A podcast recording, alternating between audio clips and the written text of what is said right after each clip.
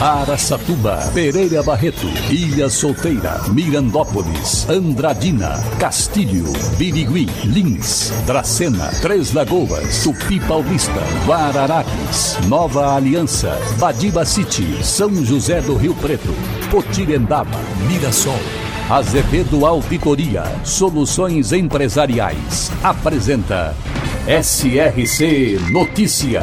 A informação para mais de 3 milhões e meio de ouvintes. Apresentação Salvador Flaco Neto. E em Três Lagoas, sete casos de dengue são notificados em uma semana. Total de casos notificados suspeitos chega a 3.406 no ano. A Secretaria Municipal de Saúde de Três Lagoas divulgou o boletim de monitoramento da dengue referente à 46ª semana de 2021, na terça-feira. Foram notificados sete casos suspeitos de dengue e as notificações aguardam o resultado de exame laboratorial. Total de casos notificados suspeitos chegou a 3.406, sendo 1.749 positivos e 1.611 negativos. Na semana passada, o setor de endemias de Três Lagoas realizou mutirão de limpeza no bairro Jupiá, pois o local é um dos que mais apresenta alto índice de casos confirmados de dengue. Os principais focos de mosquito na região foram em depósito de imóveis, vasos de plantas ou objetos que acumulem água, além de lixo descartado irregularmente, pneus e em locais naturais, como em tronco de árvores e outras vegetações. SRC Notícia. Notícia. Em Andradina, o prefeito Mário Celso Lopes assinou convênio com a Secretaria de Agricultura e Abastecimento do Estado para a viabilização do programa Rotas Rurais, o antigo Melhor Caminho. Nas estradas rurais ADD 395, a Estrada da Abelha, e na Vicinal 1, na Fazenda Primavera. O programa Melhor Caminho Rotas Rurais é inédito na América Latina e tem por objetivo viabilizar o acesso às propriedades rurais e o deslocamento de pessoas, produção, insumos, serviços de emergência, segurança, entregas de correspondências e compras online. O programa vai promover a melhoria em mais de 2 quilômetros da Estrada da Abelha e quase 4 quilômetros na Estrada da Primavera. O principal ganho com a implementação do melhor caminho Rotas Rurais em Andradina será a viabilização de acesso a serviços públicos básicos e fundamentais como saúde e segurança. Além disso, a ação facilitará a atuação de empresas privadas, cooperativas e associações de produtores, a logística e a distribuição de produtos agropecuários, além da melhoria na infraestrutura do campo. Através do programa Rotas Rurais Melhor Caminho, será possível mapeamento via satélite, além de promover melhorias necessárias.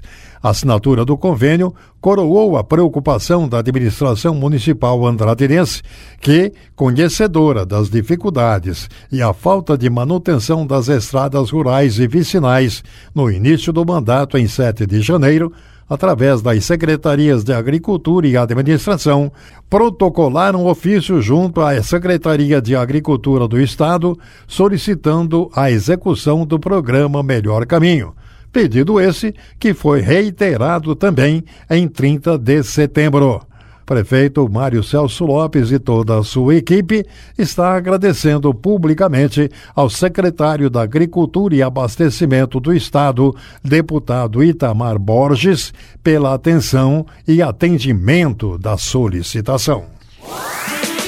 Castilho, na região de Andradina, foi fundada em 1953. Esse nome é em homenagem ao engenheiro Alfredo Castilho, responsável pela chegada da estrada de ferro. Estima-se sua população em 17 mil habitantes. A fonte econômica é de divisas geradas pela usina hidrelétrica Jupiá, usina de álcool, comércio e turismo. Castilho, também presente no SRC Notícias.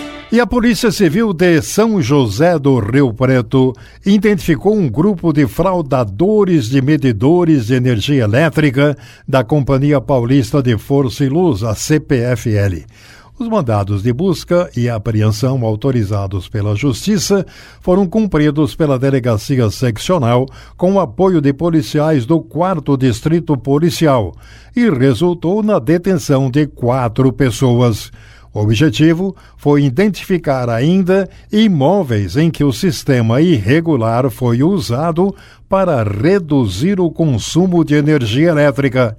Apurou-se que, após o fim de contratos de empresas terceirizadas, ex-funcionários deixaram de entregar seus uniformes e equipamentos eles passaram a oferecer a instalação dos gatos de energia e cobravam uma mensalidade com base na economia obtida pela empresa ou munícipe.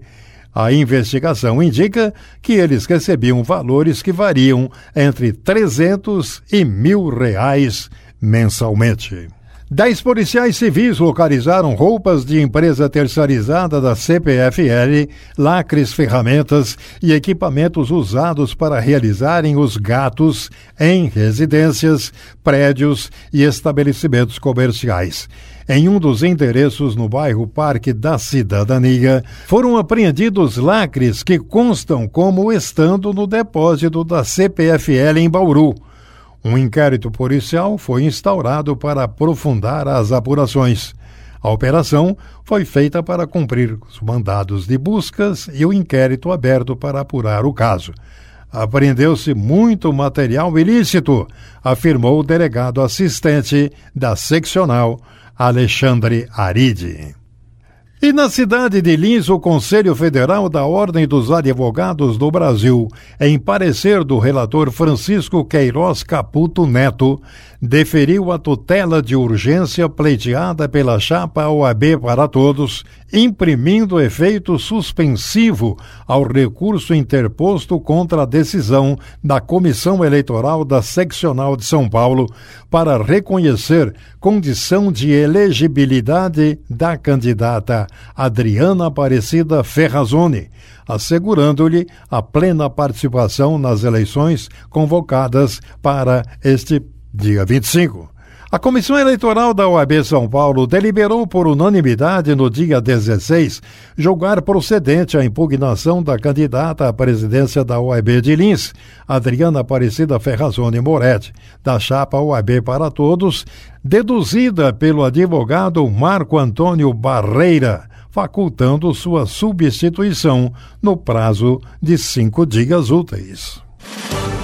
Para empresas inteligentes, Azevedo Contabilidade e Soluções Empresariais. Serviços de contabilidade e auditoria com profissionais com experiência nas áreas de gestão empresarial. Rua Bandeirantes 1438, fone 18 31 17 4500. Escritórios em Araçatuba, Bauru e São Paulo. Acesse azevedo.cnt.br. Azevedo Contabilidade e Soluções Empresariais. Há 28 anos oferecendo oferecendo serviço de qualidade. Nosso compromisso é com o seu sucesso. E a mesa diretora da Câmara Municipal de Araçatuba conseguiu colocar em tramitação, na sessão da última segunda-feira, pacote de aumentos para cargos públicos que incluem acréscimo de salário para os próprios vereadores, além de secretários municipais, chefe de gabinete do prefeito e procurador-geral do município. Realizada de forma virtual, com a população tendo a chance de acompanhar apenas de forma online, devido à reforma que está sendo feita no plenário do Legislativo, os projetos de resolução foram lidos e votados rapidamente pelos vereadores para que passem a transitar na casa antes da votação do orçamento municipal para 2022, que era o item único para a votação na sessão da semana. Um dos projetos proposto pela mesa diretora, composta pelo presidente da casa Alceu Batista, pelo vice-presidente Maurício Bem-Estar, primeiro secretário Coronel Guimarães e segundo secretário Nelsinho Bombeiro, prevê aumento de salário dos vereadores a partir da próxima legislatura, que começa em 1 de janeiro de 2025.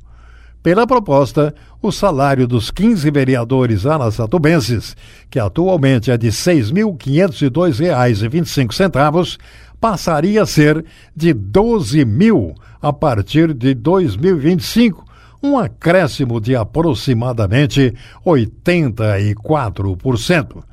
Outro projeto, também assinado pela mesa diretora da Câmara, concede direito a férias e 13º salário para o prefeito, vereadores e secretários municipais.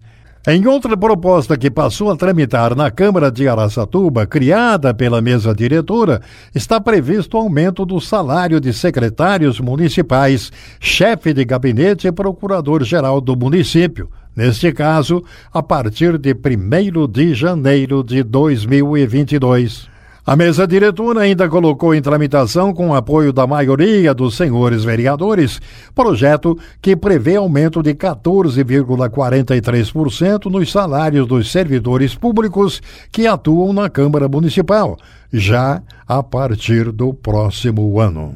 Salvador Placo Neto, SRC. Azevedo Auditoria Soluções Empresariais apresentou SRC Notícia.